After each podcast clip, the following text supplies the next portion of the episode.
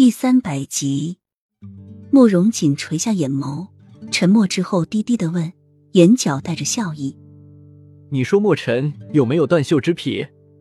我觉得他长得不错啊。”那你？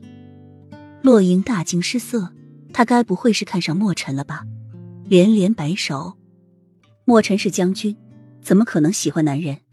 他也不算很帅啊，和你们这些人站在一块，简直就是一个天山一个地下，形成一个鲜明的对比。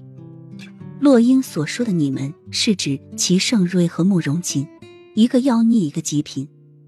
慕容锦叹口气，喃喃的说：“我就知道。”一脸落寞的转身离去，背影看上去是那么的孤独。洛英摇摇头。别的人伤不起啊！想到今日带回来的那个病人，洛英就更加的沮丧了。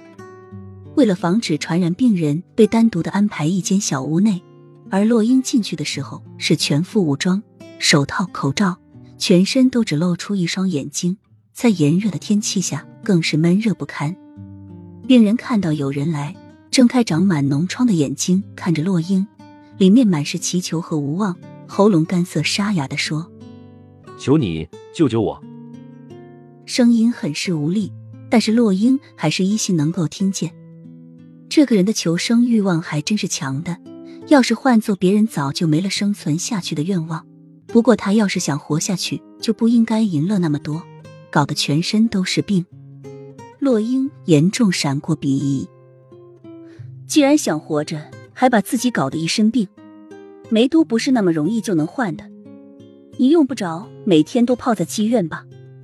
那人听了，严重闪过一抹痛恨，口气恨恨：“这病不是我自己弄的，是皇后给我下药，和一名染了梅毒的女子交合，之后又把我关在病疫区，染上了各种各样的病。我只觉得我快要死了，但是我不能死。”什么？洛英惊异，这个皇后还真够毒的，把好端端的一个人给弄出病来。洛英很是愤怒，你放心，我一定会想办法把你医好。洛英一听是这么回事，坚定的说着，仅仅是因为可怜他，而是他心中燃起了挑战，他绝对不能让皇后得逞。他想做的事情，他就一定要想法设法的破坏。皇后，你到底还要害多少人？